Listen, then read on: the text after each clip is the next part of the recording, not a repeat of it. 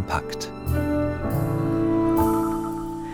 Einen Siegfried zum Hinhören gibt es gleich als erstes, Teil 3 von Richard Wagners Ring des Nibelungen. Und außerdem erklärt dann auch noch ein Neurowissenschaftler, warum wir alle jede Menge Unsinn glauben.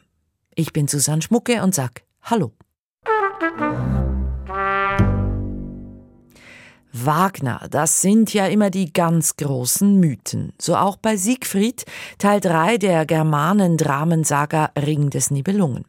Die Kürzestfassung der Handlung geht in etwa so. Der Held, der schmiedet ein Schwert, besiegt einen Drachen, findet einen Schatz und die Liebe seines Lebens und ein sehr böser Zwerg, der mischt auch noch mit.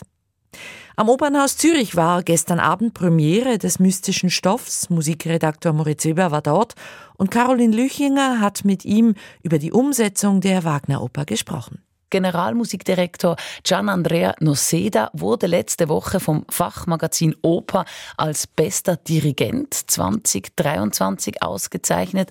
Was macht ihn denn so besonders? Ja, er wurde ja gerade auch für seine Interpretation eben der ersten beiden Teile des Rings ausgezeichnet. Und es ist wirklich alles enorm gut durchhörbar bei ihm. Noseda hat mit dem Opernorchester der Philharmonia Zürich wirklich sehr genau an den Details dieser dichten und sehr reichen Partitur gearbeitet. Jedes Leitmotiv ist deutlich artikuliert, jeder Rhythmus wie gemeißelt und Noseda ist auch sehr einfallsreich in der Gestaltung der Klangfarben. Und obwohl alles so achtsam ausgestaltet ist, bleibt er zusammen mit den SängerInnen immer im Fluss. Manchmal war bei der Premiere das Orchester noch zu dominant, da mussten die Sänger viel Kraft aufwenden, um sich durchzusetzen. Diese Produktion ist hochkarätig besetzt. Es gab auch Debüts. Und mit großer Spannung erwartet wurde das von Klaus Florian Vogt als Siegfried, ein sehr erfahrener und gefragter Wagner-Tenor, bisher aber für lyrischere Partien. Und jetzt zum ersten Mal in Zürich als Siegfried, eine der Heldentenorrollen oft so als Hau drauf Held dargestellt und viele fragten sich, kann Vogt das?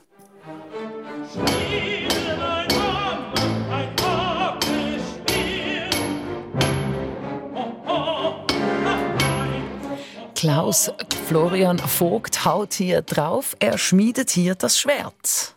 Ja, aber und das war überhaupt die Überraschung des Abends. Er meistert nicht nur die heldenhaften und dramatischen Partien dieser Riesenrolle, er singt ja fast während der ganzen viereinhalb Stunden, er bringt besonders eben auch die einfühlsamen und zarten Seiten zum Vorschein. Verstöhnt ich dein süßes Stammeln, Gewiss sagt es mir was, vielleicht von der lieben Mutter. Ja, Klaus Florian Vogt hier als ganz aufmerksamer, genau beobachtender und sensibler Siegfried und er wurde für diese vielschichtige Darstellung dieser Titelpartie zu Recht gefeiert. Viel Lob also für dieses Rollendebüt. Konnten die anderen da mithalten? Ja, auch die anderen Hauptrollen sind mit hervorragenden Stimmen besetzt. Sehr passend zu diesem Siegfried auch Camilla Nylunds ebenfalls gelungenes Rollendebüt als wiedererwachende Brünnhilde und besonders hervorzuheben auch Wolfgang Ablinger-Sperrhacke in einer seiner Paraderollen als Mime. Er verkörpert die nervöse Hintertriebenheit des Zwergs unglaublich ausdrucksstark und gestaltet sie in jedem Wort aus. Willkommen, Siegfried. Sag, du Kühner, hast du das Fürchten gelernt? Der Zwergmime begrüßt hier Siegfried. Die Hauptrollen sind mit hervorragenden Stimmen besetzt, hast du, Moritz, vorhin gesagt. Ich nehme an, das ist das Verdienst des Regisseurs Andreas Homoki. Ja, und eben auch, dass sie so überzeugend rüberkommen, hält, äh, hängt natürlich mit seiner sehr detaillierten Regiearbeit zusammen. Er lässt auch die Figuren hier wieder sehr menschlich wirken. Sie interagieren mit vielsagenden Blicken oder Gesten. Also Siegfried umarmt zum Beispiel einmal einen kleinen Bären oder vergisst fast sein Schwert in der Drachenhöhle. Er da schaut Wotan nach oder zum Schluss schmeißt Brünnhilde Siegfried ins Bett und nicht umgekehrt. Der Bühnenraum, der ist übrigens im dritten Teil immer noch gleich aufgebaut, also vier Zimmer auf einer Drehbühne, sehr ästhetisch, zeitlos. Dazu nur ein paar Möbelstücke, ein realistischer Brünnhildefelsen und ein fauchender Drache. Aber die Zimmerwände, die sind jetzt nicht mehr weiß, sondern schwarz. Und also alles viel düsterer. Man wird sehen, ob dieses Gesamtkonzept auch im letzten Teil und dann vor, vor allem auch über alle vier Teile weiterhin so gut trägt und letztlich aufgeht. Moritz Weber mit Eindrücken aus dem Opernhaus. Ja, und dieser vierte Teil, den er erwähnt, die Götterdämmerung, hat dann im November Premiere. Teil 3, Siegfried, wird noch bis Ende März gespielt. Allerdings, alle Vorstellungen sind ausverkauft. Man muss also an der Abendkasse sein Glück versuchen.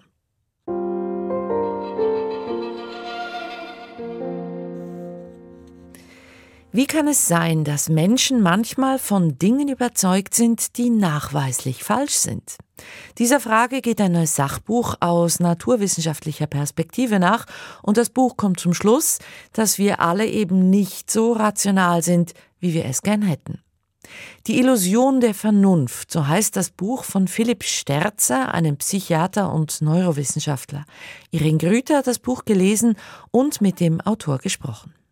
Wenn von Verschwörungstheorien oder Wunderglaube die Rede ist, schwingt meist eine gute Portion Spott mit. Den sollten wir uns lieber sparen, denn wir alle halten uns für rationaler, als wir tatsächlich sind, das schreibt Philipp Sterzer in seinem neuen Sachbuch.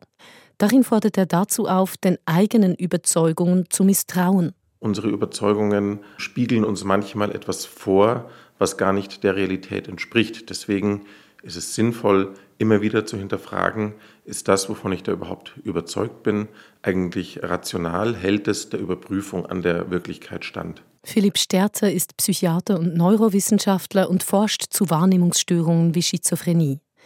In Die Illusion der Vernunft zeigt er mit Hilfe von Fallbeispielen, Experimenten und Studien, dass es keine klare Trennlinie zwischen krankhaften Wahnvorstellungen und den Überzeugungen psychisch gesunder Menschen gibt. Denn Überzeugungen erfüllen immer eine Funktion, selbst dann, wenn sie irrational sind. Um seine These zu untermauern, beschreibt Philipp Sterzer, wie das Gehirn Sinnesdaten verarbeitet und versucht, ein Bild der Welt zu konstruieren. Dieses Bild ist nicht deckungsgleich mit der Realität. Es dient dazu, dass wir darin klarkommen. Wir sind ja ständig konfrontiert mit einer Vielzahl von Reizen in dieser Welt, die wir schwer einordnen können, einer großen Unsicherheit, ja. Und Überzeugungen sind ein Mittel, ein Weg für uns, uns in dieser unsicheren Welt zu orientieren, so ein, ein Big Picture für uns zu finden, mit dem wir gut operieren können und das uns auch hilft, ja, dann Entscheidungen zu treffen, wie wir handeln sollen. Nun würde man ja annehmen, dass bei dieser Orientierung in erster Linie rationale Überzeugungen weiterhelfen. Doch das trifft nicht immer zu, sagt Sterzer. Nehmen Sie zum Beispiel die Frage, ob etwas für das Überleben relevant ist. Das berühmte Beispiel von dem Säbelzahntiger, ja, wenn unsere Vorfahren im Gebüsch etwas rascheln gehört haben, haben sie vielleicht sicherheitshalber angenommen, es könnte sich um ein gefährliches Tier handeln, statt um einen Vogel, was vielleicht viel wahrscheinlicher war. Das heißt, wir gehen oft sicherheitshalber von einer gefährlicheren Variante aus und das prägt auch unsere Überzeugungen. Lieber einmal zu oft schwarz sehen als leichtsinnig sein. In diesem Sinn können auch abstruse Verschwörungstheorien eine Orientierungshilfe in einer verunsichernden Welt sein. Doch muss man, um zu dieser Erkenntnis zu gelangen, wirklich den Weg über die Neurowissenschaft gehen. Schließlich weiß die Psychologie schon lange, dass der Mensch nicht Herr im eigenen Haus ist, wie es Freud einmal formuliert hat, also nicht so vernunftgesteuert, wie wir das gerne hätten. Stimmt, sagt Sterzer, doch die Neurowissenschaft kann begründen, weshalb das so ist. Ich denke, diese naturwissenschaftliche Betrachtungsweise aus der Perspektive der Hirnforschung hilft uns erstens mehr Verständnis für andere zu haben, die eben zu völlig anderen Schlüssen kommen und auch kritischer über unsere eigenen Überzeugungen zu reflektieren. Wenn man weiß, wie sich das Gehirn einen Reim auf die Wirklichkeit macht, ist es leichter zu verstehen, wie irrationale Überzeugungen zustande kommen und dass man gut daran tut, auch die eigenen Überzeugungen immer wieder auf den Prüfstand zu stellen. Philipp Sterzers Buch heißt Die Illusion der Vernunft, warum wir von unseren Überzeugungen nicht zu überzeugt sein sollten. Es ist bei Ullstein erschienen. Ja, und Philipp Sterzer leitet die universitären psychiatrischen Kliniken in Basel und er ist auch Professor für Psychiatrie und Neurowissenschaften. Zu einem ganz anderen Buch jetzt. Der US-amerikanische Autor Percival Everett hat diverse Bücher, Romane geschrieben und dafür auch diverse Preise bekommen. Nun sorgt er auch im deutschsprachigen Raum für Aufsehen mit der neu erschienenen Übersetzung von Die Bäume. Katja Schönherr hat es gelesen. Womit Percival Everett immer wieder beeindruckt ist, sein Talent, Stil und Genre zu wechseln. Klassische Romane kann er genauso gut schreiben wie Kurzgeschichten, Western oder Kinderbücher. Sein neuestes Werk nun, Die Bäume, ist ein Thriller. Und eine Komödie und ein Geschichtsbuch. Alles in einem. Die Bäume spielt in der Südstaaten Kleinstadt Money in Mississippi. Eine der Hauptfiguren ist der Sheriff von Money, Delroy Digby. Hier, in dieser Passage aus dem Buch, trifft Delroy Digby gerade an einem Tatort ein. Er hatte noch nie im Leben zwei so tote Menschen gesehen.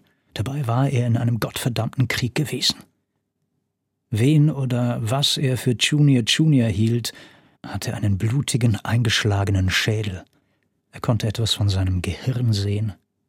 Ein langes Stück rostiger Stacheldraht war mehrmals um seinen Hals geschlungen, eines seiner Augen war ausgestochen oder herausgeschnitten worden, lag neben seinem Oberschenkel und blickte zu Delroy auf. Überall war Blut. Eine seiner Arme war in unmöglichem Winkel auf dem Rücken verdreht. Seine Hosen waren offen und bis unter die Knie heruntergezogen. Sein Unterleib war mit verkrustetem Blut bedeckt und es sah so aus, als fehlten seine Hoden Etwa drei Meter von Junior Junior entfernt lag die Leiche eines schmächtigen Schwarzen. Sein Gesicht war fürchterlich zugerichtet, sein Kopf geschwollen, sein Hals zernarbt und anscheinend zusammengepflegt. Wie es schien, blutete er nicht, aber es bestand kein Zweifel, dass er tot war. Bei diesem einen Fall wird es nicht bleiben. Schon bald hat es der Kleinstadt-Sheriff mit einer ganzen Mordserie zu tun. Das Setting ist immer dasselbe – ein verstümmelter weißer Toter neben einem verstümmelten schwarzen Toten. Delroy Digby, übrigens hellhäutig, darf nicht lange eigenmächtig ermitteln. Ihm werden zwei schwarze Ermittler vom Mississippi Bureau of Investigation vor die Nase gesetzt, später noch eine ebenfalls schwarze Agentin vom FBI. Und schon sind wir mittendrin in den vorurteilsbeladenen Auseinandersetzungen zwischen Schwarzen und Weißen. Und die hat Percival Everett mitunter so urkomisch beschrieben, dass man richtig lachen muss. In diesen schamlos direkten Ermittlerdialogen liest sich das Buch als Komödie, ehe es wieder zum Thriller wird, weil die nächste Todesmeldung eingeht. Die ersten Opfer sind allesamt mit Carolyn Bryant verwandt. Diese Figur hat sich der Autor nicht ausgedacht. Carolyn Bryant gab es wirklich. In den 1950er Jahren hatte sie einen schwarzen Jungen beschuldigt, sie anzüglich angeredet und angefasst zu haben. Bryans Ehemann, dessen Halbbruder und wahrscheinlich noch mehrere andere töteten den 14-jährigen Jungen daraufhin. Ein Fall von Lynchjustiz, der in die US-Geschichte einging. Der schwarze Junge hieß Emmett Till. Später bekannte Carolyn Bryant einmal, sich die Vorwürfe gegen Emmett Till nur ausgedacht zu haben Danach wiederum erinnerte sie sich doch nicht mehr so genau. US-Autor Percival Everett hat den Fall Emmett Till zum Ausgangspunkt von Die Bäume gemacht und sich für eine Mischung aus Komik, Thriller und Geschichtsaufarbeitung entschieden. Diese Mischung hätte schiefgehen können, das Vorhaben war riskant. Aber Everett ist ein stimmiges Werk gelungen, das man nicht mehr aus der Hand legt und das den vielen schwarzen Opfern von Lynchjustiz in den USA ein Denkmal setzt. Die Bäume von Percival Everett hat 360 Seiten und ist im Hansa Verlag erschienen.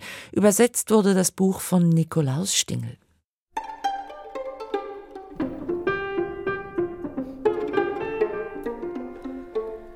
Und jetzt noch zu einer Farbe, Weiß. Wer da denkt, oh, eintönig, der oder die irrt. Weiß ist nämlich vielschichtig und als Farbe symbolisch aufgeladen.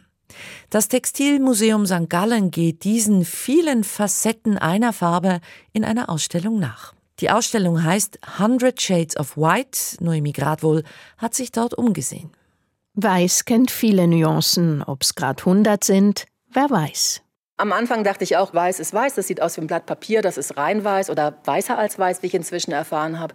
Und das ist nur die extremste Form von weiß. Das Spektrum der Farbe weiß ist sehr viel größer und auch Beige-Töne und die ganzen Pastellfarben zählen zum weißen Farbraum sagt Silvia Groß, die Kuratorin der Ausstellung. Ein Farbfächer, der ausliegt, führt das vor Augen. So vielfältig ist die Farbe Weiß auch als Chiffre im Alltag, in der Berufswelt, in religiösem und zeremoniellem Kontext und in der Mode. Dabei fasst die Ausstellung den Begriff der Mode breit und meint mehr als nur die Haute Couture. Da liegt in einer Vitrine eine Nachthaube aus, mit Spitze verziert.